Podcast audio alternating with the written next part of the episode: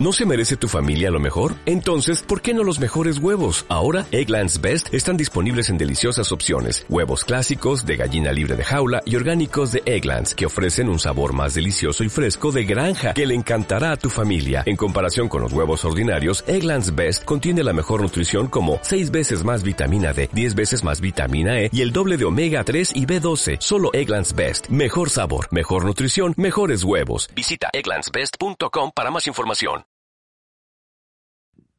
Gracias, Axel. Eh, no sé si, si ustedes han leído un cuento que actualmente circula por las, por las redes eh, y que habla de dos personas que se suben a un globo y eh, se van al sur de Chile, donde están los fiordos y todas esas pequeñas islas, y se pierden en las nubes. Eh, una hora después ven un pequeño espacio entre las nubes, bajan para abajo y estando a 50 metros, algo así, de la tierra, de una pequeña isla, ven que hay un señor abajo y le gritan, ¿dónde estamos? Entonces el, el, el señor dice, en un globo. Entonces, uno de los tripulantes le dice al otro, te apuesto que este señor es economista. Entonces dice, ¿cómo sabes tú que es economista? Bueno, porque en primer lugar tiene razón. En segundo lugar, afirma lo que dice con absoluta seguridad. Y en tercer lugar, porque nos dice algo que nosotros ya sabemos. Entonces, eh, yo, yo espero que lo que voy a hacer ahora, eh, por lo demás, oye, ¿cuánto tiempo tengo para la presentación? ¿Una hora más? Ya, ya. Bueno, vamos a ver si lo puedo hacer en menos. Eh, a mí me pidieron que hablara del liberalismo y la escuela de Chicago. Entonces, una primera reacción en realidad es que no tiene nada que ver, ¿verdad? Sin embargo, vamos a ver en el transcurso de lo que yo les voy a contar, de que sí hay una relación entre la escuela de Chicago y el liberalismo. Y yo pensaba hablar un poco de la escuela de Chicago, después otro poco de su relación con el liberalismo y finalmente de cómo esto se aplicó acá en, Chile.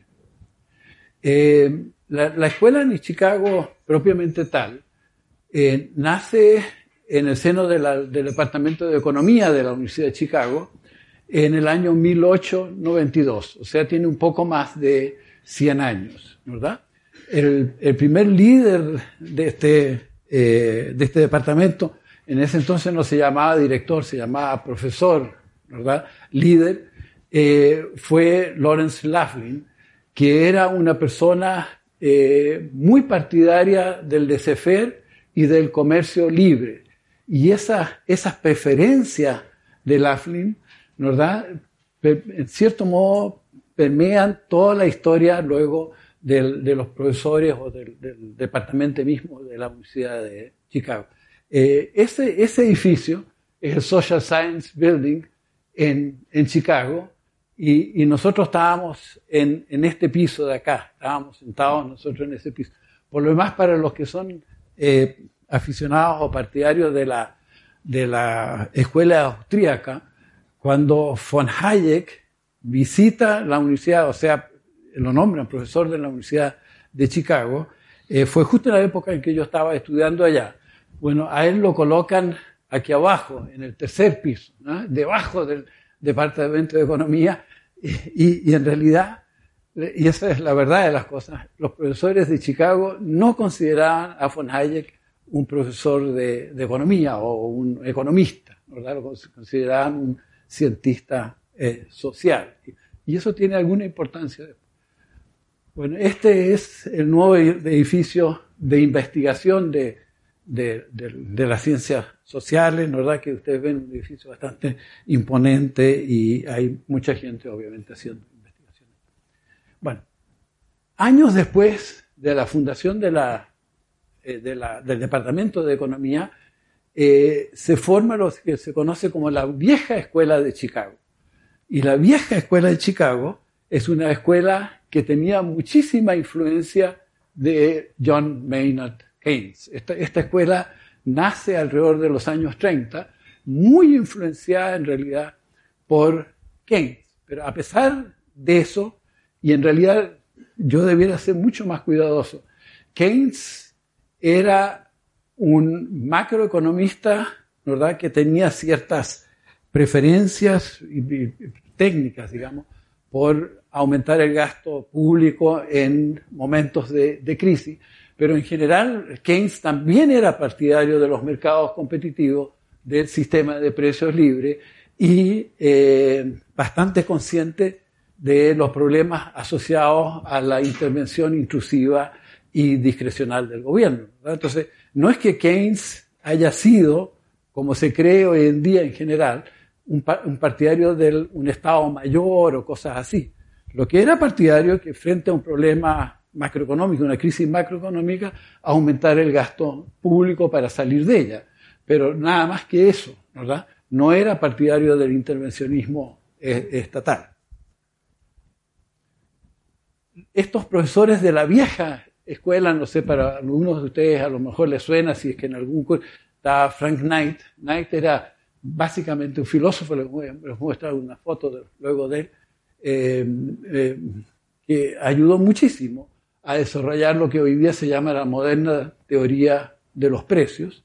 Eh, estaba Jacob Weiner, Henry Simons. Henry Simons tiene una propuesta muy interesante para que se llama Chicago Proposal, Chicago Proposal, para, eh, eh, eh, digamos, impedir que los bancos comerciales creen dinero, ¿verdad? Entonces, él, era partidario de unas reservas del 100%. las personas depositadas en los bancos, ¿verdad? Es lo que sostenía que las reservas tenían que ser un 100%. Y es una, propuesta bien interesante y que me parece que vale la pena considerarla. Bueno, está Paul Douglas, este es el, creador de la función de producción Cobb Douglas, Cobb Douglas, y Douglas después fue senador demócrata, ¿verdad? Entonces, eh, obviamente, eh, este grupo de profesores era menos de derecha, digamos, que lo que normalmente se asocia eh, con la escuela de Chicago, pero eso es la vieja escuela de Chicago. Ahora dejan un legado importante en microeconomía, teoría de los precios, y vamos a ver luego que eso es muy importante para entender la, escuela de Chicago, y eh, en economía de costo de transacción, bueno, casi 100 años antes, ¿verdad?, de que esta, economía de los costos de transacción se pusiera de moda. Esta es básicamente la economía institucional, ¿verdad?, de, de, hoy día. ¿Mm? Bien, eh, lo que se asocia con la Escuela de Economía de Chicago, Chicago School of Economics, ah, se, llama, en, español se conoce como la Escuela de Chicago. En inglés es Chicago School of Economics. Chicago School of Economics. Y van a ver que es importante. ¿Mm? Bien, entonces eh, nace alrededor de los años 50 con la llegada de Milton Friedman al departamento de economía. Y Milton Friedman, a, través del tiempo, digamos, se va transformando en, el líder indudable de la escuela de, Chicago. Eh, bien, eh, esta, esta, escuela, vamos a ver luego cómo se forma la escuela, ¿verdad? Eh, tuvo gente destacada, casi todos estos son Nobels de economía. En Frank Knight ya vimos Frank Knight, en Ronald Coase, que tiene un teorema muy conocido, Coase, que sostiene de que si no hay costos de transacción, o sea, si las transacciones se pueden hacer sin costo alguno, ¿verdad? Eh, no es necesario que el Estado intervenga para internalizar externalidades, porque, porque las partes mismas van a negociar, digamos, esas externalidades ¿verdad? De tal manera de que el resultado final es eficiente. ¿verdad? Entonces ese es Coase, eh, perdón. Coase vive todavía, no, acaba de morir, hace, hace mes, algo así, dos meses.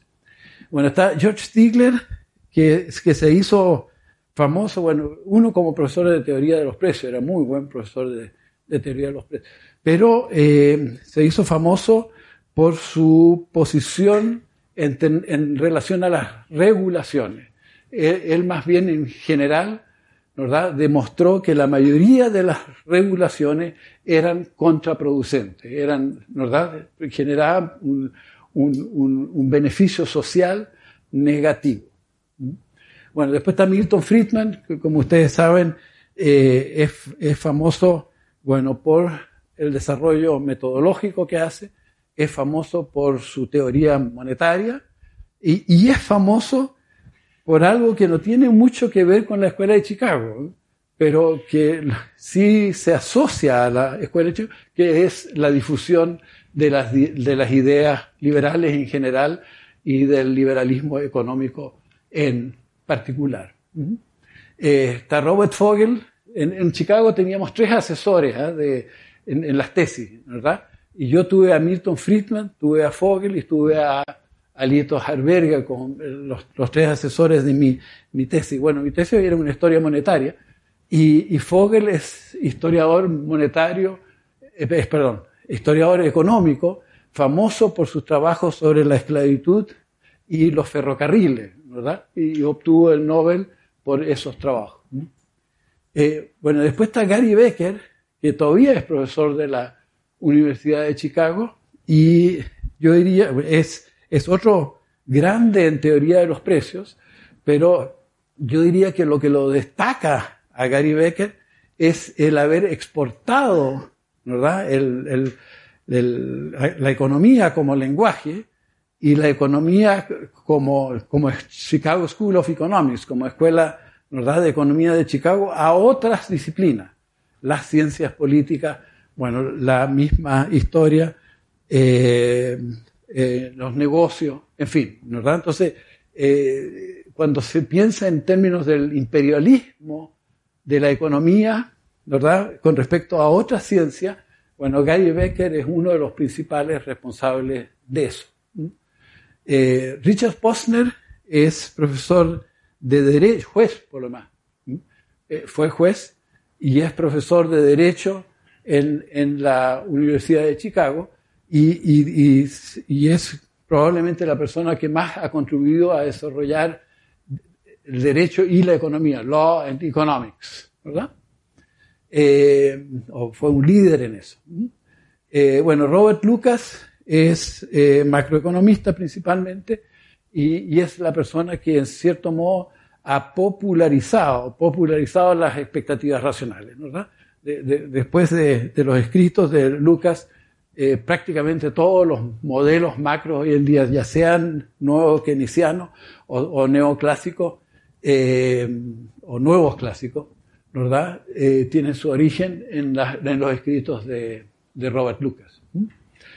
Eh, Fama, bueno, supongo que todos lo conocen ahora porque acaban de darle el Nobel en Economía por sus contribuciones en finanzas. Él es de la, de la teoría de los mercados eficientes en el área eh, financiera.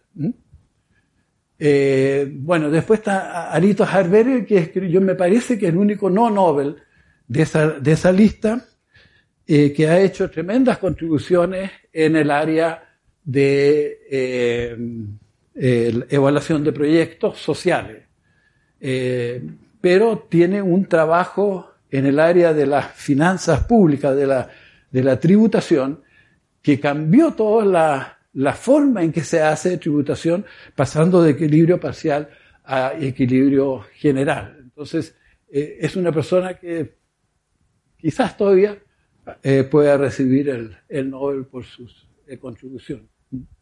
bueno, otra cosa, los 50% de todos los Nobels de economía, ¿verdad?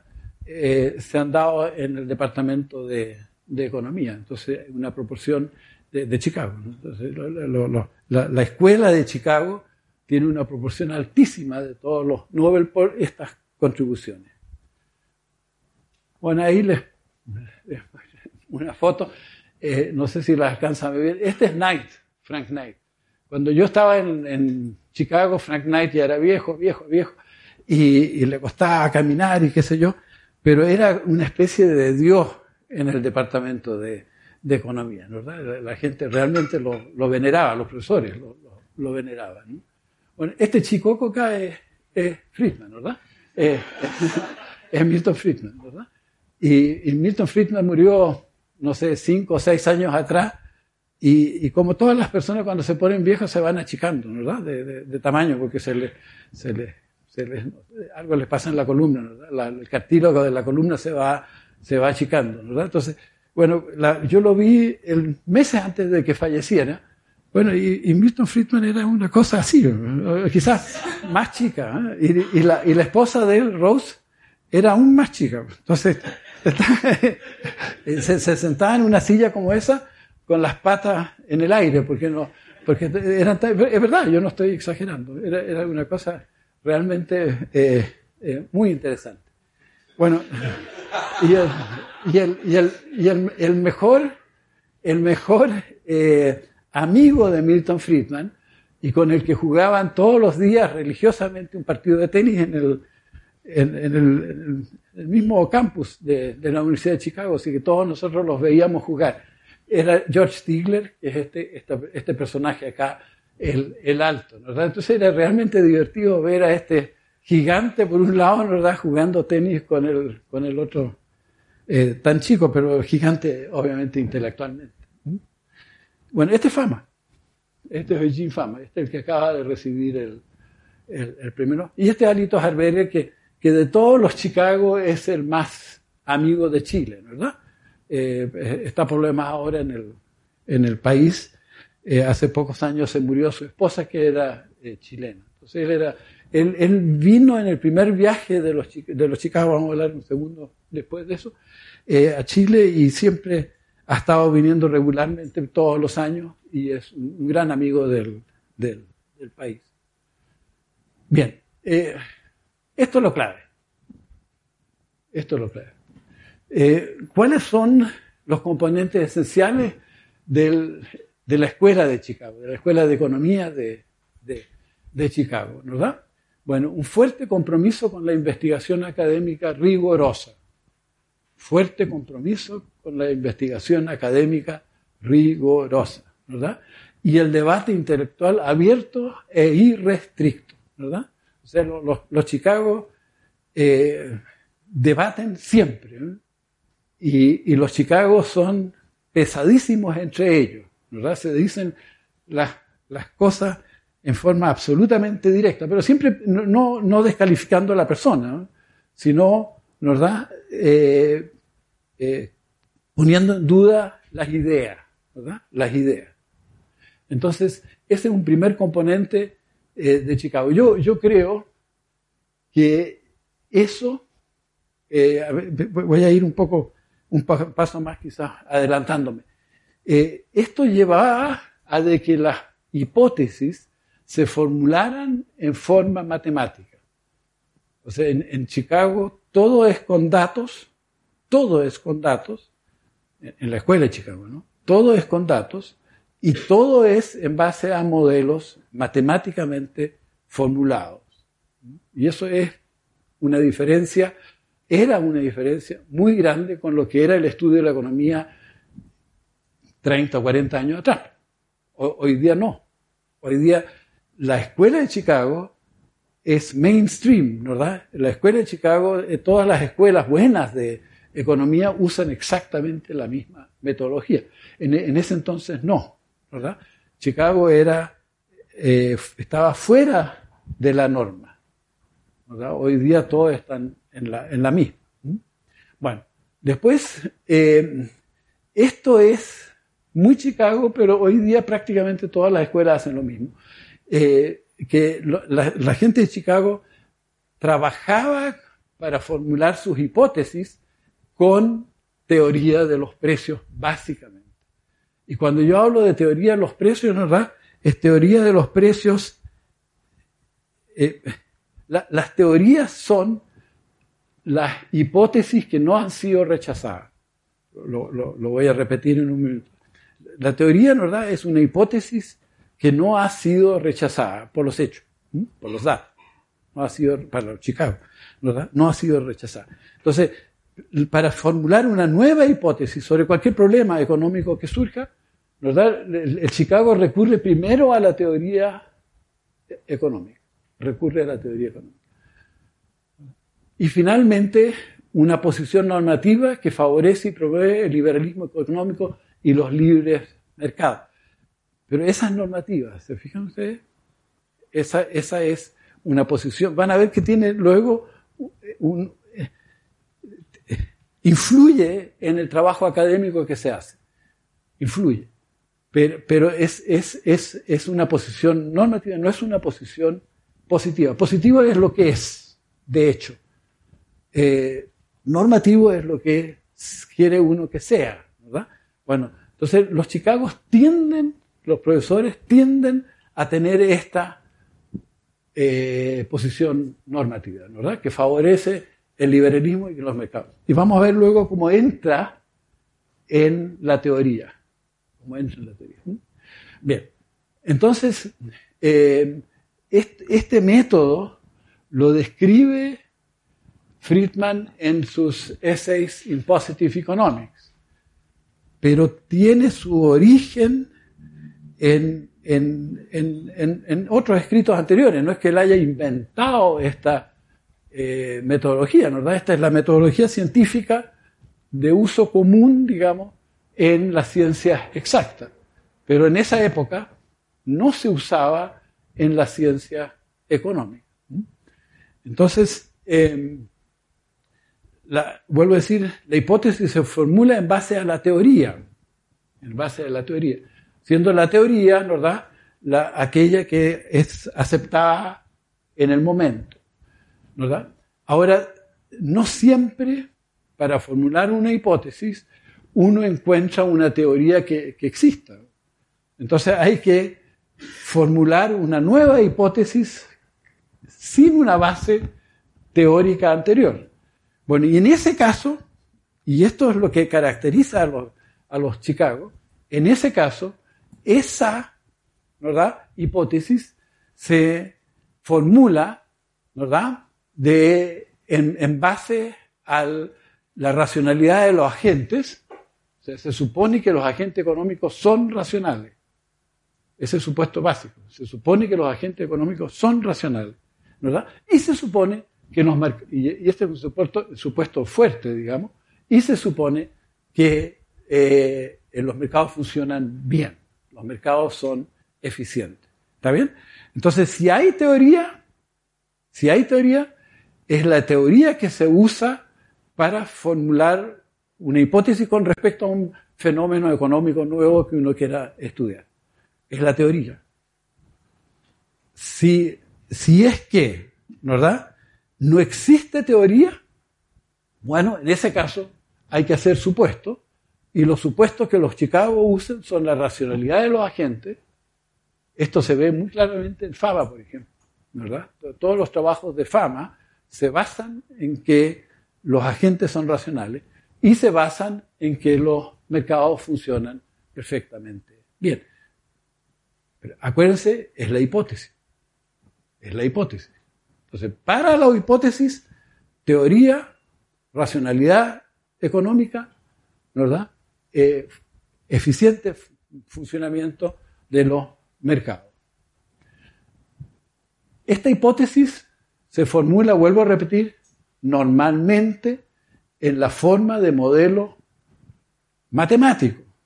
¿Por qué? porque es la única forma en que uno puede luego hacer un test empírico de la hipótesis.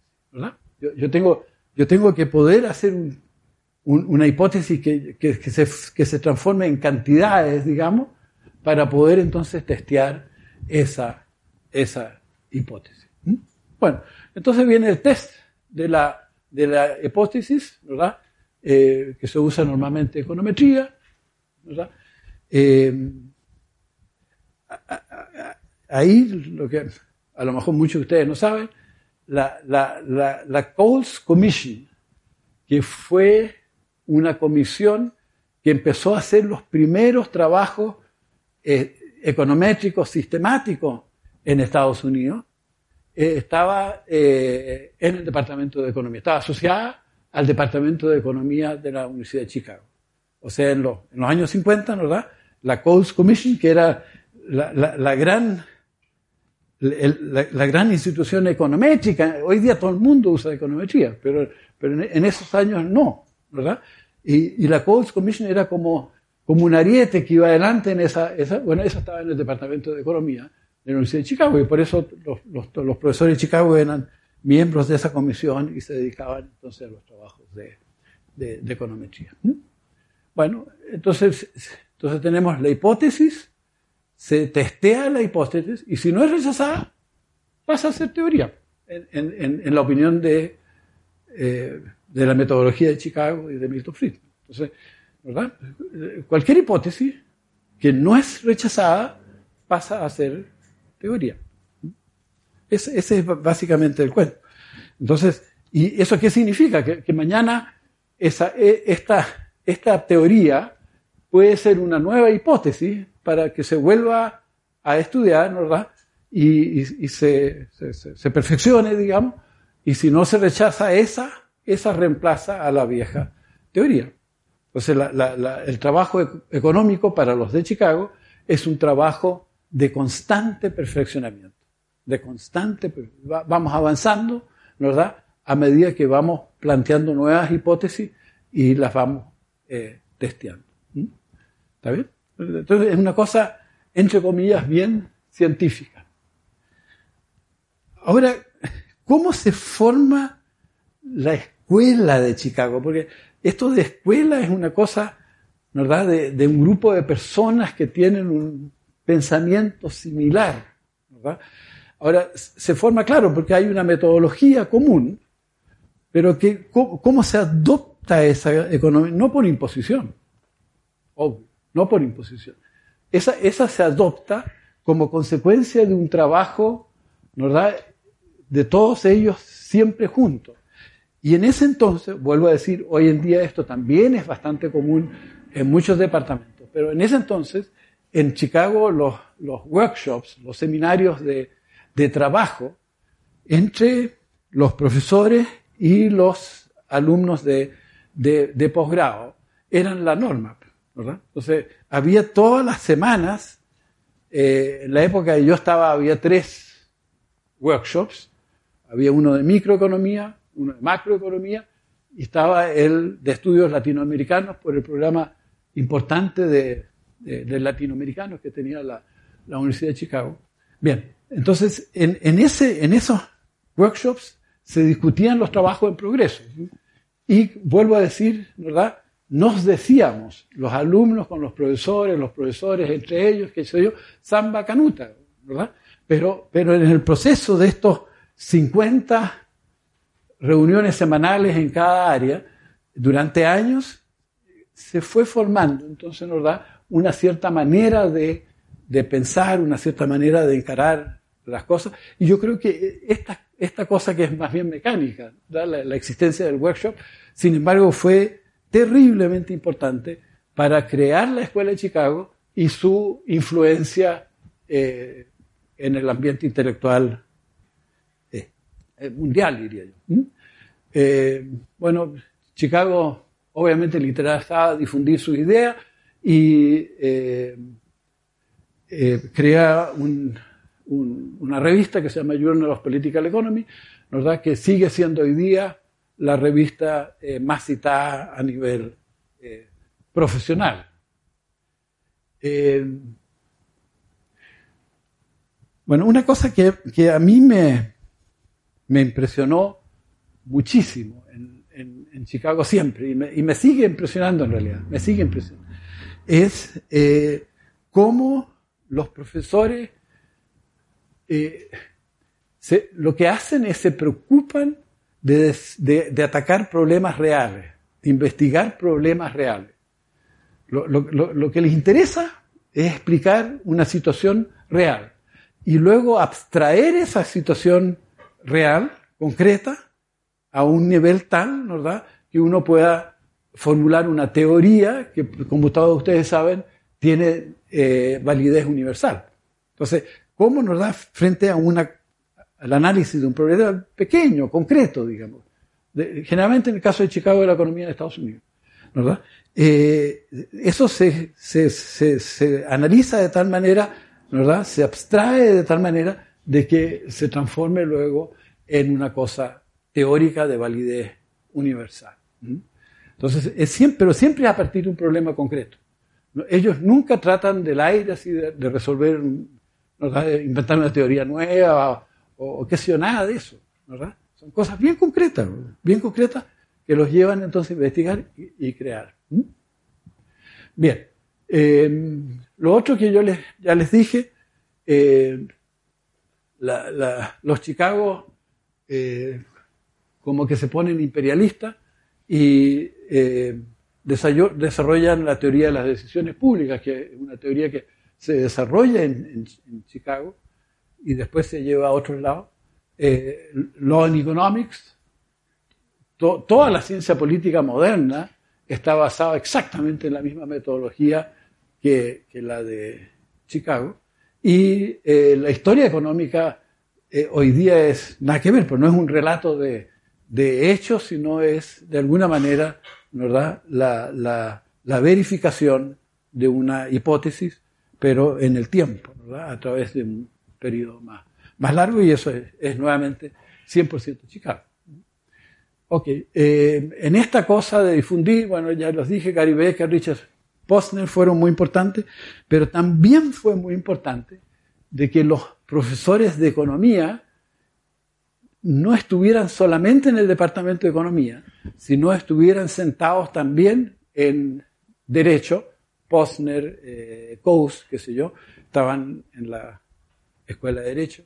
Ahí hay una anécdota muy, muy sabrosa de que eh, Coase se pelea con el marido de, de la, perdón, con el hermano de la Rose, de la Rose Friedman, de la, de la esposa de, Milton Friedman. Se pelean y eh, Friedman siendo el, líder de la escuela del Departamento de Economía de Chicago, finalmente tiene que despedir a, Coase y eh, bueno, lo recontrataron en la escuela de, de Derecho. Entonces tuvieron un conflicto ¿verdad? ahí entre, más bien familiar, que resultó en que Coase termina entonces en, en, la escuela de Derecho. Pero, pero el, resultado final es que estaba Posner, estaba Coase, estaban otros profesores ¿verdad? de economía en Derecho, y muchos de los profesores de economía eh, los contrataba la escuela de administración porque tenía la, la, plata. Entonces, eh, se formó ahí un triángulo que, de profesores en Derecho, Economía y, Business Administration que trabajaban juntos. Y eso, bueno, ayuda obviamente a exportar esta metodología hacia otra disciplina. Eh, eso es la escuela de Chicago. Voy ahora a decir unas pocas palabras de su relación con el liberalismo, porque, porque hay obviamente una relación, ¿verdad? Pero no es la que seguramente la mayoría de ustedes se imaginaban, ¿verdad? Eh, ya dije, ¿verdad? Que básicamente usa este enfoque eh, científico que hoy en día es generalizado, en esa época no lo, no lo era. Eh, pero se fijan ustedes que en la parte de hipótesis, si es que las teorías no permiten formular la, la, hipótesis que se quisiera, eh, necesariamente recurrían a otra cosa y la otra cosa era, da esta idea de, de que los mercados funcionan bien, ¿verdad? Y que los mercados libres funcionan bien. O sea, recurre en el fondo al liberalismo económico como un supuesto, nada más que como un supuesto, para, eh, formular la, hipótesis. ¿Mm? Ah, bueno, aquí les puse, este es obviamente Adam Smith, ¿verdad? Eh, este fue Hayek, este fue. ¿Mm? Bueno, y este es el, chico Friedman, ¿verdad? Bien. Eh, Ahora, ¿qué es lo que pasa? Que, y, eso es.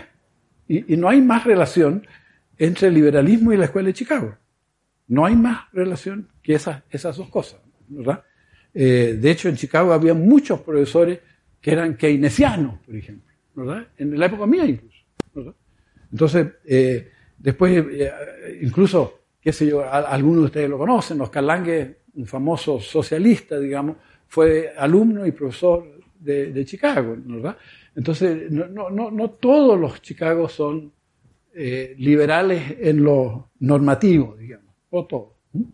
Bien, pero, pero sí había algunos, y sobre todo Milton Friedman, sobre todo Milton Friedman, ¿verdad? Que, tenían esta faceta científica. Friedman fue un gran eh, científico, pero que también tenían una faceta de difusión de ideas, ¿verdad? Liberales. ¿Mm? Entonces, eh, eh, Friedman hoy en día es mucho más conocido popularmente por sus libros, digamos, de difusión que por sus trabajos científicos.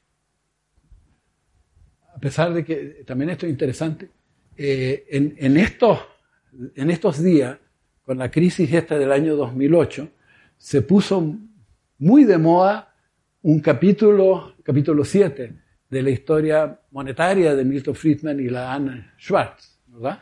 En, que eh, ellos, en ese capítulo, eh, lo que hacen es que demuestran que la política monetaria sí es efectiva y que hay que evitar que las cantidades de dinero caigan en las recesiones, ¿verdad? Y Ben Bernanke, que, estudió principalmente las recesiones y los trabajos de Friedman, bueno, aplicó la receta implícita de, ese capítulo, ¿verdad? que es métale liquidez, métale liquidez, métale para evitar que, la recesión se transforme en una depresión. Entonces hay un trabajo actual científico de Friedman que, está teniendo una gran aplicación práctica y se, está difundiendo bastante. Pero en general, Friedman es conocido por sus trabajos de difusión y no por sus trabajos eh, a nivel del, público general y no por sus trabajos de científicos, obvio. Bien. ¿Cómo se mete Friedman en este baile de la difusión? Eh, que Friedrich von Hayek lo invita a fundar la sociedad Montpellerin, en momentos en que el socialismo estaba avanzando rápidamente en Europa. Entonces, Friedrich von Hayek y, otros eh, economistas austríacos juntan a un grupo de liberales ¿verdad? que trascienden la escuela de austríaco, eh, la, sí, la escuela austríaca, y entre ellos Milton Friedman. Y, Milton Friedman de ahí en adelante, ¿verdad? convencido de que había que hacer esto, que había que difundir las ideas liberales, se embarca en eso. ¿verdad? Sus principales obras en difusión son Capitalism and Freedom, que es capitalismo y libertad, algo así del año 62 y Libres para Escoger del año 1980. Eh, esto por lo demás después se transforma, por si lo quieren ver, en una serie de capítulos, ¿verdad?, en vídeo. Eh, y en estos libros lo que sostiene Friedman que una economía libre es una condición necesaria para una sociedad libre. Se fijan, él dice la economía libre es una condición necesaria para una sociedad libre. La economía libre es una condición necesaria para una sociedad.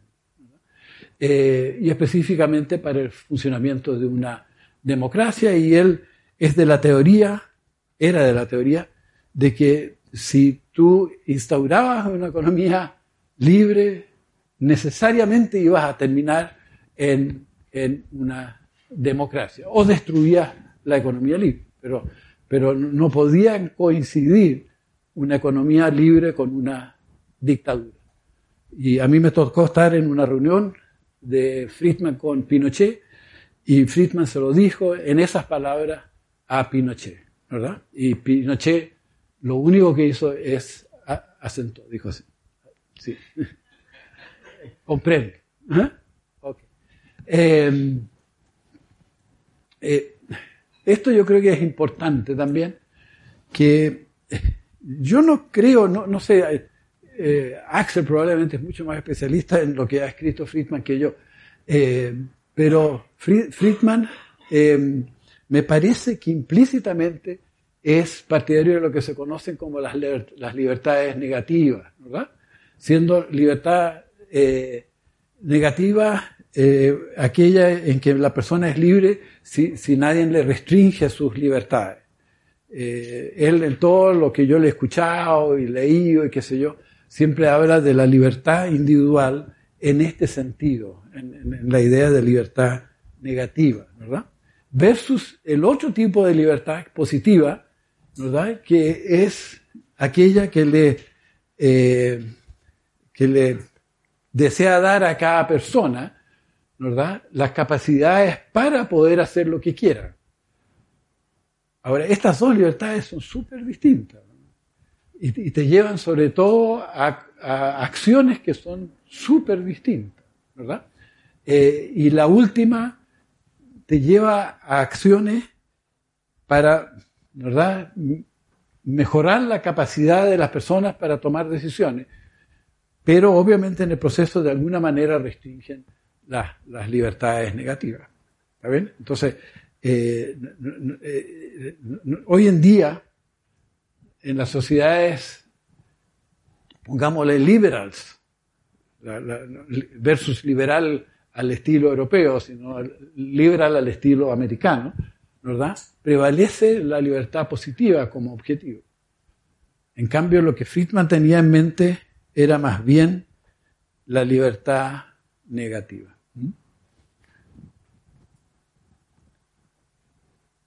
Ahora yo quería decir unas pocas palabras, no sé cuánto tiempo y qué hora tiene. Son las cuatro y media. Y empezamos a las tres y media. Ya. Me paro nomás pues, y empezamos a hacer preguntas y respuestas. Ahí podemos hablar algo de Chile si ustedes quieren. ¿no?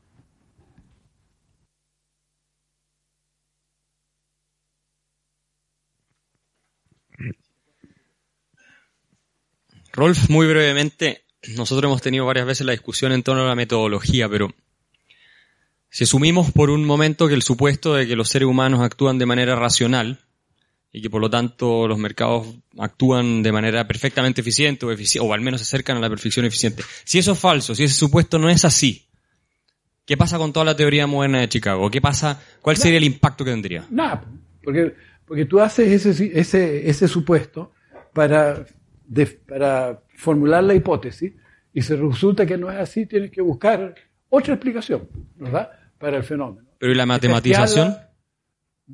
Y, de hecho te fijas mucho de los trabajos de, de Chicago a la conclusión que llegan finalmente de que de vez en cuando los mercados fallan.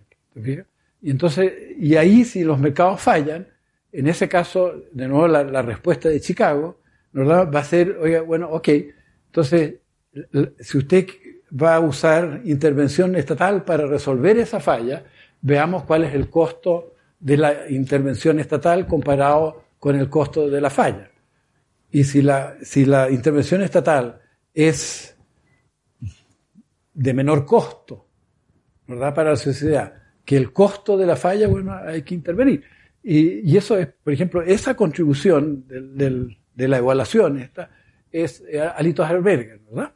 De, que hay que evaluar los costos y los beneficios de dos políticas eh, distintas. Una sería no intervenir en el caso de que tú efectivamente determines científicamente de que hay una falla, ¿verdad?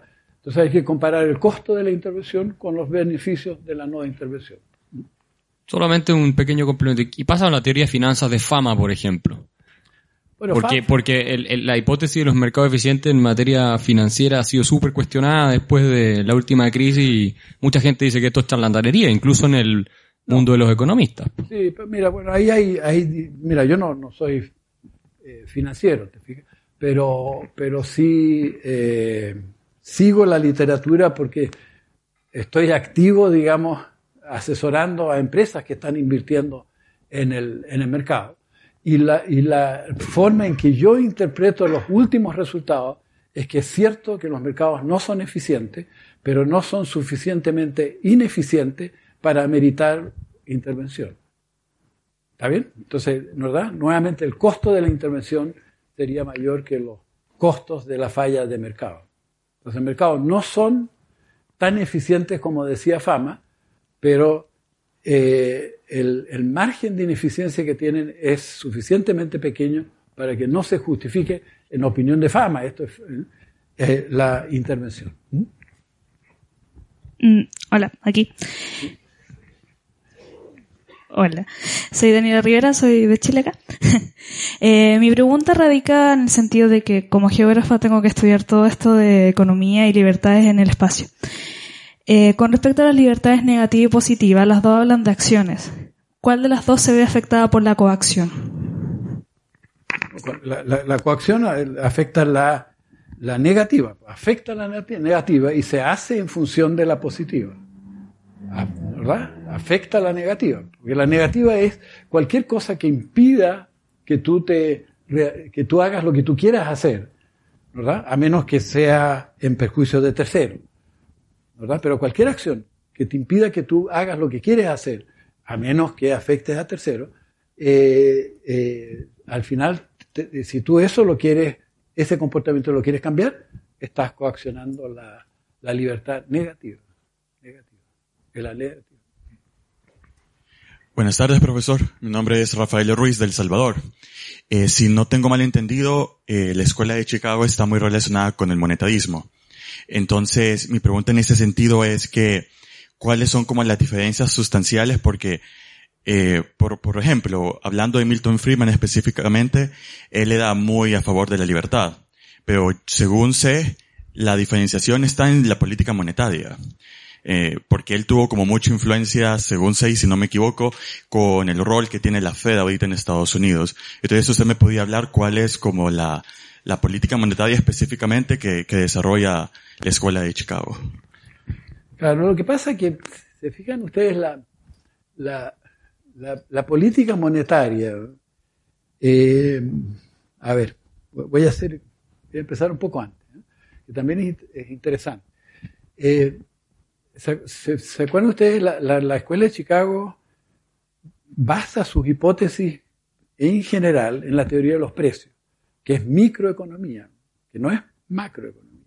Y monetaria es macro, que es microeconomía. Sin embargo, eh, hay un profesor que después fue profesor de Harvard, que, eh, o es profesor de Harvard, que es Robert Barro, que también era de Chicago. Y, Robert Barro eh, desarrolla la teoría macro a partir de la micro. ¿Bien? Bueno, pero Friedman no lo hizo. Friedman, de, Friedman, de hecho, es keynesiano, keynesiano, en el sentido de que él supuso de que bajo ciertas circunstancias los precios no son flexibles a la baja. No son flexibles. O sea, hace exactamente el mismo supuesto de, de Keynes. Entonces, es en base a eso que él explica que si la cantidad de dinero cae por debajo de lo que era lo normal, ¿verdad? Eh, o si ustedes prefieren, si la cantidad de dinero no se mueve conjuntamente con la demanda por dinero, en, un ciclo económico en que la demanda por dinero cae y la cantidad de dinero cae más que eso, bueno, se va a producir un, eh, perdón, un ciclo en que la cantidad de dinero aumenta, ¿verdad? Y la cantidad de dinero, la, demanda aumenta. Y la cantidad de dinero ofrecida se mantiene o cae, bueno, eso va a producir una tremenda recesión porque los precios no son flexibles a la baja. Si los precios fueran flexibles, totalmente flexibles, nunca habría una recesión, por definición. Entonces él dice, ve, lo que pasa es que los precios son inflexibles a la baja y ahí copia ¿verdad? A, Keynes. Es, de la misma idea de Keynes. Y la diferencia entre Keynes y, Friedman es principalmente que Friedman creía que la política monetaria era más eficiente para salir de la crisis y Keynes creía que la, política fiscal era más eficiente para salir de la crisis. Ahora, también ahí hay una cosa normativa. A, a, Friedman le gustaba más la política monetaria porque era menos discrecional que la política fiscal. Entonces, eh, Friedman reconocía que las dos cosas podían servir, pero siendo la política monetaria eficiente, ¿verdad? tenía la ventaja de que no era eh, discrecional. Ahora él después, no sé si ustedes han seguido, él después desarrolla su famosa regla monetaria en que dice que lo que hay que hacer es aumentar la cantidad de dinero todos los años en un cierto porcentaje, ¿verdad? Y respectivamente si estamos en recesión o estamos en, boom. ¿Y por qué eso? Porque él, en su estudio, ¿no? Esos son estudios empíricos, él llegó a la conclusión de que el efecto de la política monetaria era muy variable en el tiempo. Entonces, en, el caso de, Estados Unidos, era entre seis meses y nueve meses, o no, 18 meses, entre seis y 18 meses, el efecto de la, de la, política monetaria. Entonces él decía, si yo no sé si va a ser efectiva en 6 o en 18, lo mejor es eh, aplico un porcentaje de incremento de la cantidad de dinero todos los años y con eso vamos a tener ciclos, pero ciclos menores y él lo demuestra eso que con lo demás. Entonces, la teoría monetaria de, Friedman eh, tiene mucho de keynesiano, tiene mucho de keynesiano y, eh, y, básicamente eh, lo, que sostiene es que la política monetaria es efectiva, funciona, ¿verdad? Tú puedes variar el producto real en el caso de, que esté por debajo del, del pleno empleo con política monetaria. Y si, si tú, una vez llegado al pleno empleo, sigues aumentando la cantidad de dinero, él te decía, en ese caso se va a producir una inflación proporcional. Buenas tardes, Gabriel Paredes de México. Eh, ¿Cómo incorporaría la, o cómo incorpora la Escuela de Chicago em, los conceptos de innovación disruptiva, eh, crecimiento tecnológico a las funciones de producción y, a la teoría de precios? Bueno, la, la, teoría de precios no lo sé, ¿eh? porque no, no, no, soy microeconomista, entonces realmente no lo sé. ¿eh? Pero la, la, innovación en general, claro, a través de la, del, del, del, del factor este de la, que se llama la productividad total de factores, ¿verdad? Entonces, tú tienes la productividad total de factores, y a través de eso incorporas entonces la innovación. A medida que haya innovación, aumenta la productividad total de factores y, aumenta el, producto.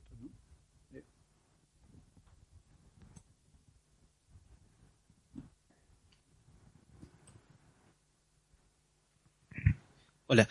Eh, pensando, una respuesta, ¿cuál sería una respuesta típica de, de la teoría de Chicago Boys basándonos en el teorema de Coase, cuando las externalidades afectan bienes comunes, es decir, eh, entre dos naciones, refiriéndome específicamente al conflicto por las papeleras entre Uruguay y Argentina.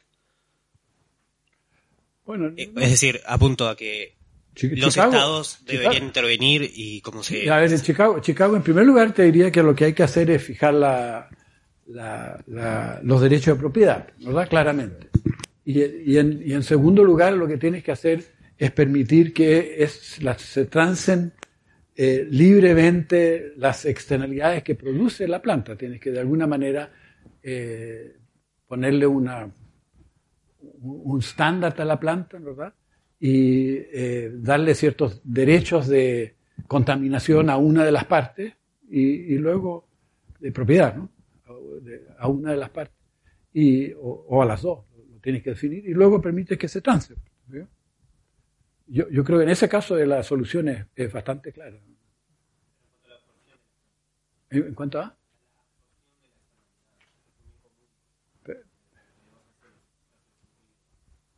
Entonces, ¿qué, ¿qué, país va, a absorber qué parte de la, externalidad? Yo supongo que la única solución ahí es un acuerdo entre las partes. Eso sería la, pero, pero tú al, yo no entiendo bien eso, porque tú al, puede ser un bien común, ¿verdad? Que le pertenece, porque tú ahora dices, el aire es el bien común. ¿Eso es? ¿Cuál es la externalidad? El, o el agua, qué sé yo.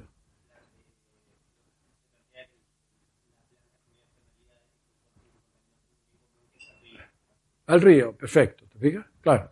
exacto. Bueno, en, en, en, en ese caso, te fijas, eh, ¿quién, va a defender qué derechos? ¿verdad? Ahí no te queda más que, que sean los, países. Yo creo que eso funciona perfectamente bien. Tú dices, la mitad a un país, la mitad a otro. O lo que sea, lo que se acuerde. Y eso debería funcionar. ¿Verdad? Porque, porque, tú vas a afectar, cada país va a tener interés en defender su parte, digamos, del, de la contamina, del, del, del, agua limpia en este caso. Sí. Creo yo. Sí, eh, buenas tardes. Eh, soy Carlos Salazar, chileno, y mi pregunta eh, es ¿cuál fue su experiencia como chileno en la escuela de Chicago? cómo era la relación con los otros chilenos que estaban ahí y eh, cómo cree usted que veía Milton Friedman a, los chilenos. Bueno, eso eh, nosotros nosotros íbamos a Chicago eh, como como grupo de alumnos en función de un convenio de Chicago con, con la Universidad Católica y de tal manera de que eh, nosotros éramos en cada momento entre 10 y 20 chilenos que estábamos en el departamento, que es un porcentaje bastante alto del total de alumnos que había en, Chicago. Y nosotros teníamos un privilegio, que es que nos dieron una oficina, ¿verdad? Eh, bastante grande, de haber sido del tamaño casi de esta, de esta pieza, en que teníamos nuestro escritorio y, qué sé yo. Eh, de tal manera de que naturalmente nos, nos juntábamos. Ahora, no, no era la experiencia eh, de los estudiantes en general en Chicago y yo diría en general en Estados Unidos, en que los, los alumnos más bien cada uno sigue su, su camino propio, ¿verdad? Y en cambio nosotros no, nosotros estábamos todos eh, juntos y éramos todos amigos y qué sé yo. La mayoría era de la católica, así que ¿verdad? teníamos incluso un background eh, común.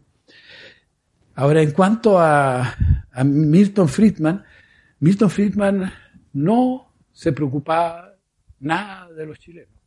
No, no, le, no le interesaba Chile, lo encontraba un país insignificante.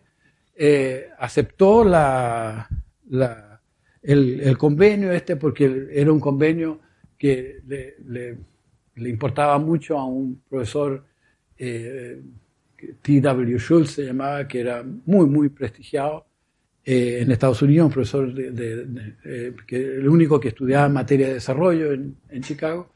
Eh, entonces, bueno, dijo ya, pues, si, si, lo quiere él y lo quiere Alito Halberger y lo quiere Greg Lewis, que era otro que estaba, que lo tengan, pero no, no, no, no era algo que le preocupaba. de hecho, Milton Friedman, para, escribir todo lo que escribió y hacer todo lo que hacía, eh, necesariamente tenía que dedicarse a sus cosas y, se dedicaba muy poco a los, a los alumnos. Friedman deja muy pocos discípulos, ¿verdad? Hay, hay, muchos profesores en todas partes del mundo tienen discípulos, ¿verdad? Eh, si ustedes se fijan, Friedman prácticamente no tiene discípulos. Eh, les puedo contar otra anécdota si les interesa. El, yo, yo escribí mi tesis prácticamente solo y la escribí de hecho en, en, en, una institución rival con la Cato, que era la Brookings Institution. Entonces, eh, que me dio una beca, así que fui para allá, estuve un año y escribí la, la, la, tesis. Entonces la, la, vuelvo a llevar, se la paso a los tres profesores que era mi comité de tesis, y eh, Harberger la lee en detalle, me hace comentarios, qué sé yo, en fin. Eh, incluso de redacción. Eh, el profesor Fogel la lee, me hace dos o tres comentarios de fondo, me dice tienes que corregir eso y listo. Y, Friedman fue mi impresión, que lo que hizo es le echó una mirada a lo mejor al, outline, al, al índice, ¿verdad? Y, me dijo, oye, te falta un capítulo transversal, porque yo había escrito la, la historia como se escribe normalmente, nos da periodo por periodo, entonces me dijo, no, te falta un capítulo transversal, y, y ese capítulo va, puede ser tu tesis. ¿Por qué puede ser tu tesis? Porque en Chicago las tesis en esa época no podían ser más de 40 páginas, Es una cosa bastante breve. Entonces me dijo, hazte ese capítulo y ese lo presentas como tu, tu tesis, ¿verdad? Ya, bueno, entonces lo hago, ahí lo leyó, me hizo algunos comentarios, en fin, me, aprobaron la tesis, di el examen de tesis. Y en Chicago, en Chicago, en esa época, habían cuatro o cinco alumnos máximo al año que sacaban el doctorado. Entonces, la costumbre era que después del doctorado, todos los profesores del departamento, ¿verdad?, iban a almorzar con el, con el doctor, digamos, con el nuevo doctor. Y me toca, claro, al frente de, de Milton Friedman. Entonces le pregunto, oye, ¿qué te pareció el resto de la tesis? Entonces me contesta él, tú sabes, Rolf, que existen economistas que escriben y existen economistas que leen, y yo soy de los que escribo.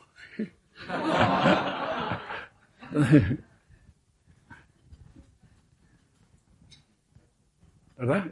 mira, el profesor influyente fue Harberger, ¿eh? Sin duda alguna.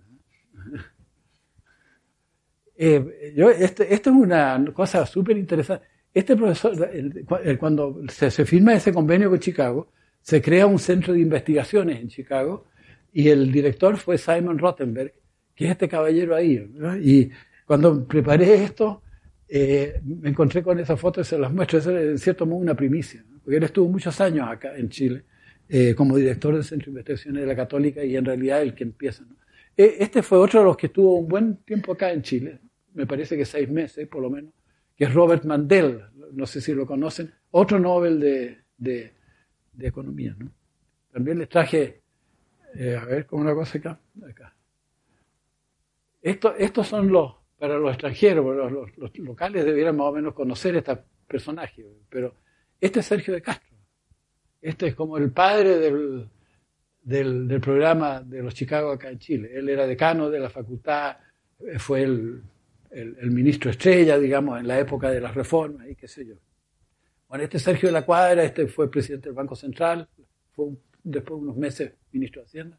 Este Pablo Aragona también fue ministro de Economía. Y este es Álvaro Bardón. Álvaro Bardón fue un gran eh, difusor de las ideas liberales ¿eh? Y murió desgraciadamente. ¿no? Y fue presidente del Banco Central también. Bueno, y aquí está nuevamente Milton Friedman. ¿Se fijan ustedes? el chiquitito, ¿verdad? Y este es Alito Harberger, este, el que está acá. Bueno, estos otros son, este es el, Langoni, que fue presidente del Banco Central en Bolivia, y, el resto somos todos, yo soy yo, somos todos eh, eh, miembros de un grupo económico, digamos, que, trajo a Friedman en el año 75, y la gente le achacó entonces que, ¿verdad? Él había asesorado a Pinochet, mentira. O sea, cuando vino Friedman, nosotros lo trajimos porque queríamos, digamos, que las ideas estas liberales, ¿verdad?, se, de alguna manera se adoptaran en Chile, en momento en que había una discusión en el seno del gobierno si era capitalismo de Estado o era economía de mercado. Entonces, nosotros tenemos que apoyar esto y trajimos a Milton, que era mi profesor, sí que, trajimos a, Milton Friedman. Bueno, pero Resulta que cuando llegó Milton Friedman, ya el gobierno militar había decidido, adoptar el programa de los Chicago en, un librito que se llama El ladrillo, ¿verdad? El ladrillo. Entonces, eh, llegamos tarde nomás. Llegamos tarde. Eh, eh. Bueno, esto, esto para los extranjeros, los chilenos, espero que lo sepan. Pero este es el PIB de Estados Unidos, de, de Chile, de Chile, en relación a Estados Unidos, el PIB de Chile en relación al de Estados Unidos. Y eh, si usted, este es el año 1810 acá, y este es el año 2010, 2010. Y se fijan ustedes que veníamos cayendo desde el comienzo del siglo XX, veníamos cayendo, veníamos cayendo, veníamos cayendo, veníamos cayendo, y aquí se cambia el modelo y, se, y nos vamos para arriba, ¿verdad? Hasta hoy día. Hasta hoy día. Estamos, estamos creciendo mucho más rápido que Estados Unidos. Este mismo gráfico, exactamente igual, ¿verdad? Sale si ustedes usan los datos de América Latina como un todo, si usan los datos del resto del mundo, si usan los datos de Europa, si usan los datos de, Asia sin China, sin China. En todos esos casos te da exactamente la misma curva. Se adopta el programa liberal y la economía despega. No sé si ¿Tengo algún otro mono por ahí? Ahí. Creo que, bueno, estos dos para mí son personas muy, muy importantes. Esto es más importante para los chilenos, creo. Eh, que, que, estos dos, al final del régimen militar y al comienzo del, del régimen ya democrático, deciden mantener el modelo. Y esa una, una, fue una decisión muy, muy, muy, muy importante, clave. Y esto sucedió alrededor del año 1990. Entonces, el modelo, ¿verdad?, que, que, que venía implementándose desde el año 1974 eh, o 5, se venía implementando el modelo. El modelo sobrevive, digamos, todo el periodo de la concertación, el, el, periodo democrático. Y solamente ahora que se está empezando a poner eh, en, duda. Ahora yo vuelvo a decir, no entiendo por qué se está poniendo en duda cuando ha dado tan buenos resultados. Esto, pues, eh, a ver si tengo antes otro. Sí. Lo, lo, alcanzan a ver, no sé. Pero esta es la, la pobreza de Chile. Y, y, yo ahí voy a seguir. La línea de pobreza, esto es el año 1850. Mire, baja, baja, baja, la pobreza baja. Y hoy día está en 11%, está por acá. Está por acá. Entonces la pobreza en Chile prácticamente ha desaparecido. Y la distribución del ingreso siempre ha sido bastante desigual. Chile ha tenido siempre una distribución del ingreso muy desigual. Bueno, ahora está por ahí. Está por ahí. Hoy día. Y está, está mejorando, está haciéndose más eh, igual. Entonces, el, un modelo basado en las ideas generales del, del, de la escuela de Chicago, digamos, eh, a mí me parece por lo menos que ha dado excelentes resultados eh, en términos no solamente de eficiencia, de crecimiento, sino también en términos de pobreza y de eh, distribución del ingreso.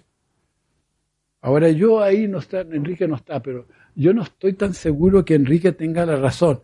Yo creo que el modelo en Chile hoy día se no se, el modelo, ¿ah? la, constitución se cuestiona porque tuvo su origen en Pinochet, eso está claro. Pero el modelo yo creo que no se cuestiona por, porque tuvo su origen en Pinochet, sino se cuestiona porque es un, modelo, es un modelo que no ha dado mayor igualdad en la distribución del ingreso, ¿verdad? Y, y, y en que ha producido ciertos abusos. Esos son la, los dos motivos por los cuales se cuestiona el, el, el modelo, ¿verdad? Y, y, yo creo que de esos dos motivos, uno es ciertamente falso, porque el modelo está generando más y más igualdad de, de ingresos. Entonces nos queda el de los abusos y eso es relativamente fácil, creo yo, eh, combatirlo. Eso.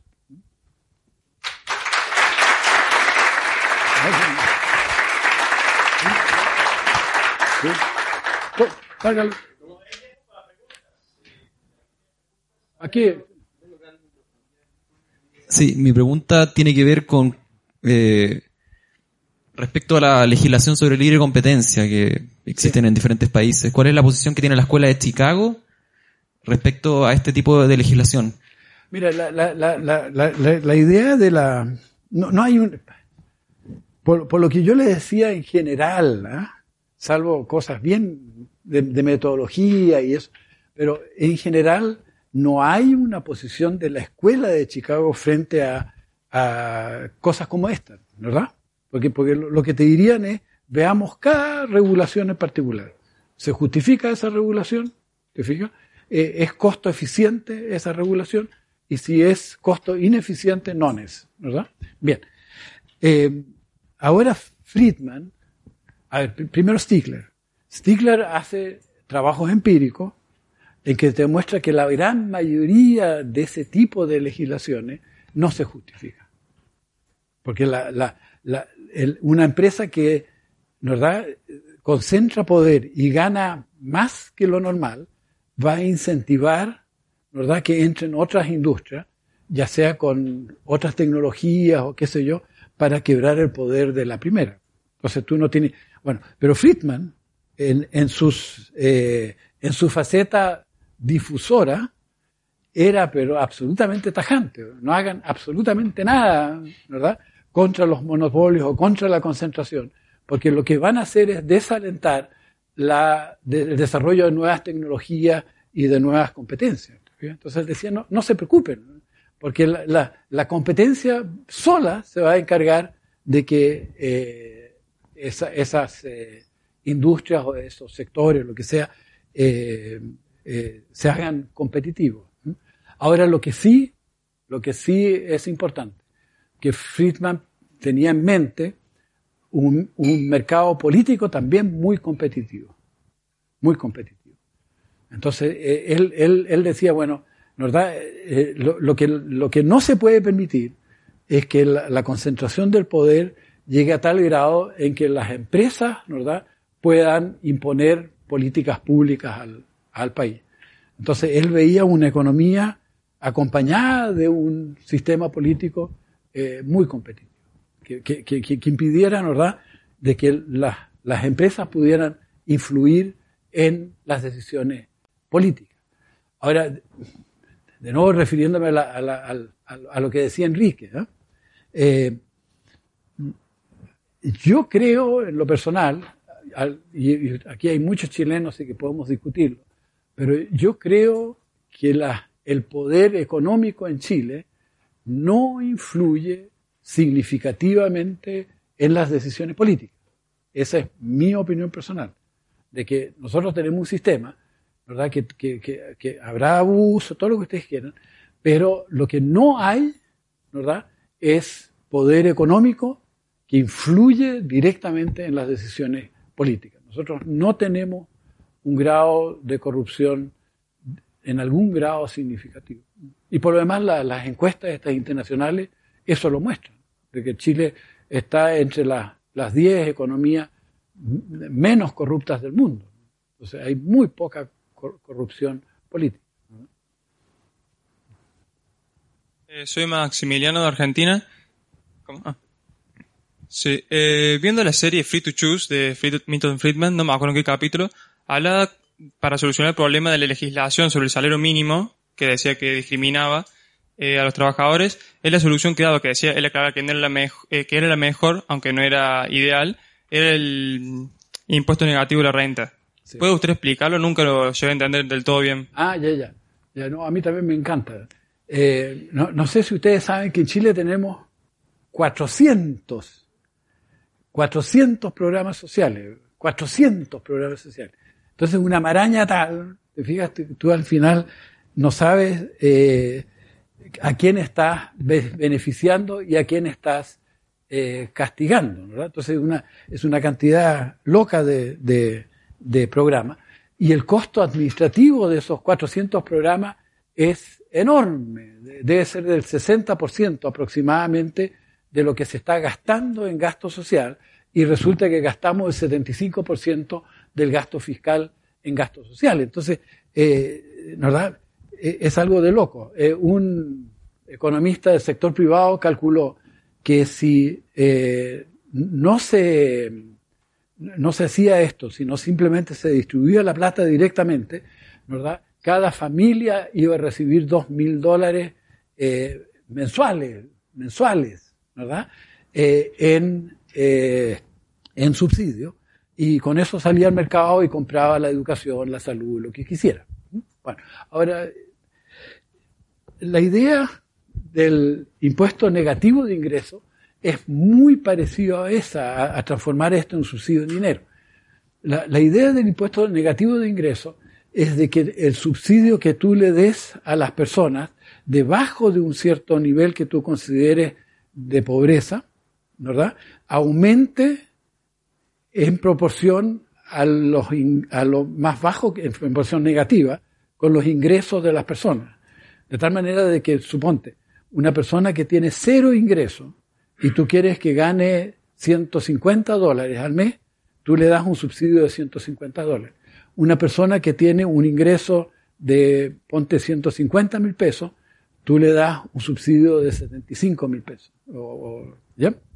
150 dólares le das un subsidio de 70. Entonces, eh, no sé si lo vean eso, ¿eh? pero ¿te fijas? ¿Tú lo ven o no? Es difícil verlo, ¿no? Eh, eh, esta sería la línea pobreza que, que, que, tú no determinas arbitrariamente, ¿te fijas? Que, es la, donde tú dices, de ahí para arriba ya no son pobres, de aquí para abajo son pobres. entonces determinas la, la, línea de pobreza y, y, tienes entonces una línea de este tipo, que acá es impuesto, entonces, mientras más, aquí tienes ingresos. Entonces, mientras más alto sea el ingreso, más altas son las tasas marginales de impuestos, ¿verdad? Bueno, y aquí tiene subsidio. Entonces, mientras más bajo sea el ingreso, ¿verdad? Más alto viene a ser el subsidio. ¿Está bien? ¿Verdad? Aquí tienes un subsidio alto y es una persona pobre. ¿Verdad? Aquí tienes niña pobreza, no tiene subsidio. Aquí tiene un ingreso alto, tiene un impuesto alto. Estas son tasas marginales, ¿verdad? tasas marginales.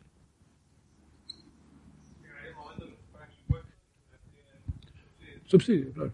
Entonces tú haces una declaración anual, ¿verdad? Y en base, a, y puedes en el caso de, de, de, este subsidio hacerla ex ante, decir yo esto es lo que espero que sea en mí, en base a eso sé, y al final del año se, se, se ajusta la, la, la diferencia. Y eso tiene un costo administrativo bajísimo porque es el mismo impuesto interno que lo maneja. Entonces tú te ahorras ese 60%, ¿verdad?, que se está perdiendo ahora en esa tremenda maraña de, programas y de empleados. Eh, es, una idea simple que funciona en algunos estados de Estados Unidos, o sea, no, no es una idea eh, teórica, es una idea que se está implementando en la práctica y que, en mi opinión, debería adoptarse lo antes posible.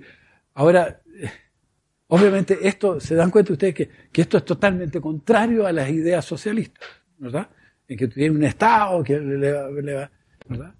Entonces, esto tiene un elemento de, de, ayuda, esto tiene algo de, de, libertad negativa, perdón, de libertad positiva, tiene algo de libertad positiva, pero, pero es eficiente, de bajo costo.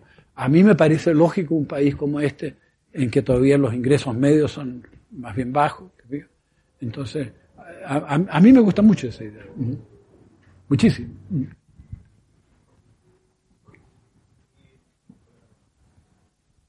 Buenas tardes, profesor. Granimir Barrueto de Chile.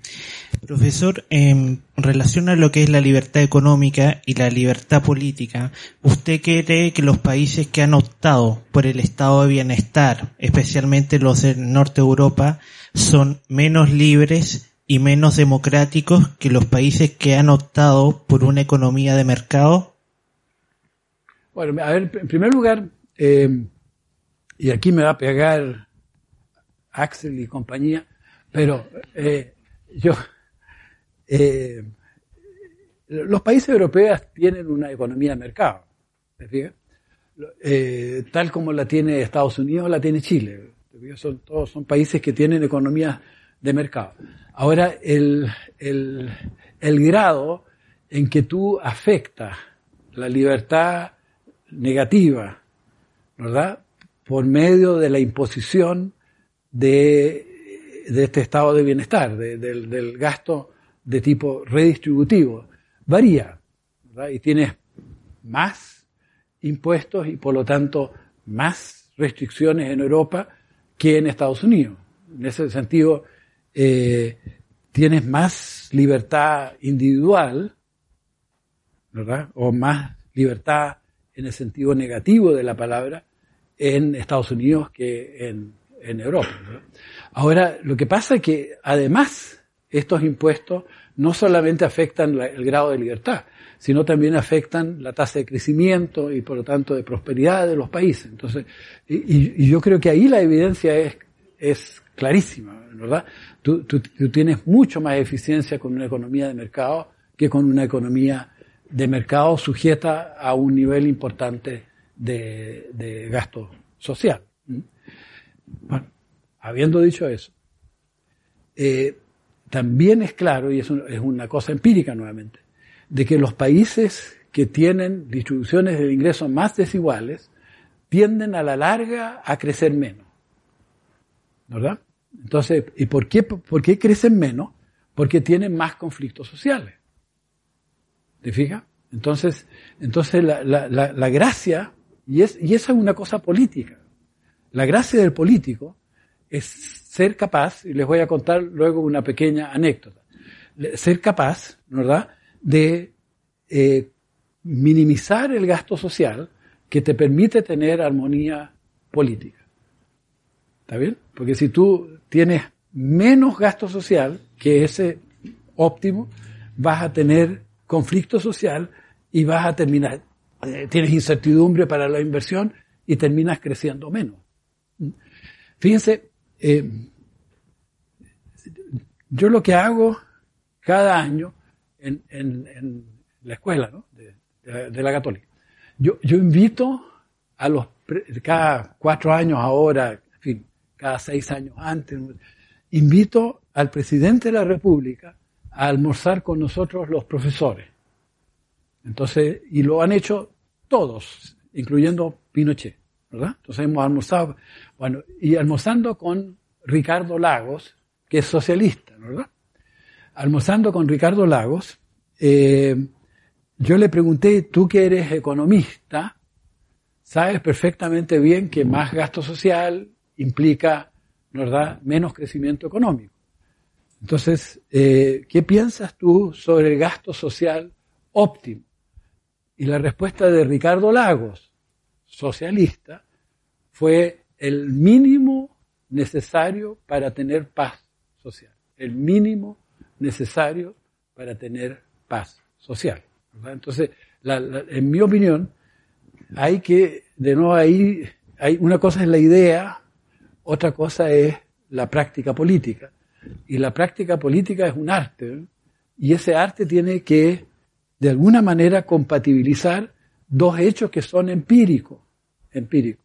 Más impuestos, menos crecimiento, menos gasto social, más conflicto. Entonces, ahí hay dos hechos que hay que de alguna manera sopesar como políticos, ¿verdad?, para tratar de maximizar eh, el bienestar del país. Aló. Eh, buenas tardes, profesor. Yo soy Vicente Alti de Chile. Eh, hace un rato el profesor Enrique Jersey nos estaba enseñando de que cuando uno le agrega la palabra social a un concepto, generalmente lo tergiversa de manera negativa. Y en base a eso yo quería saber, cuando uno habla de economía social en Chile, eh, ¿qué le haría el sello de social y qué lo, qué lo diferenciaría del free market economy de Chicago o de la economía social, social de mercado, según lo ve la escuela de Friburgo, por decir algo? A ver, a ver, primero, una corrección. Chicago no, no es free market economy. espero que después de la charla esto les haya quedado claro. Chicago, es una metodología, ¿verdad? En fin, ya. Ahora que hay profesores de Chicago que sí, ya. Es importante la, la, distinción. Ahora, lo segundo, por ejemplo, ¿qué persona más free market que Friedman? Yo no, no conozco mucho. Y, sin embargo, Friedman cuando habla con Pinochet, habla de economía social de mercado. E incluso hay una carta que él después de la conversación se la manda a Pinochet, está, es pública, está en la, en, página web, lo pueden ver ustedes. Eh, Friedman habla de economía social de mercado como la, la economía deseable. ¿Mm? Bien, ahora hay una diferencia súper grande y los, alemanes siempre me lo destacan a mí, los, embajadores alemanes acá en Chile, los profesores alemanes que vienen, eh, entre el concepto de economía social de mercado en Alemania, que es la, marca, ¿eh? la, economía social de mercado es una marca de la economía alemana, es como Gillette, digamos, ¿verdad? para muchos de nosotros Gillette es, una hoja de, ¿cómo se llama?, de afeitar, ¿verdad? Pero no, es una marca de una hoja de afeitar. ¿verdad? Gillette es una marca. entonces, economía social de mercado es una marca, ¿verdad?, de la economía alemana. Bueno, eh, y nosotros en realidad estamos usurpando esa marca y usándola mal.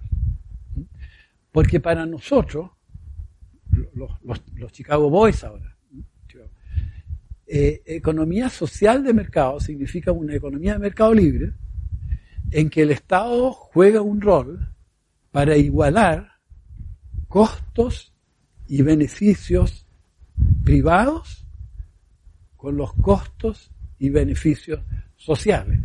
¿Qué significa eso en, simple? Que el Estado lo que tiene que hacer es cuando es costo eficiente, corregir defectos de mercado. ¿Está bien? Entonces es una cuestión técnica, es una cosa técnica. Y obviamente en, ese sentido técnico, eh, social no es negativo, sino es positivo, porque te, te aumenta el bienestar social del país.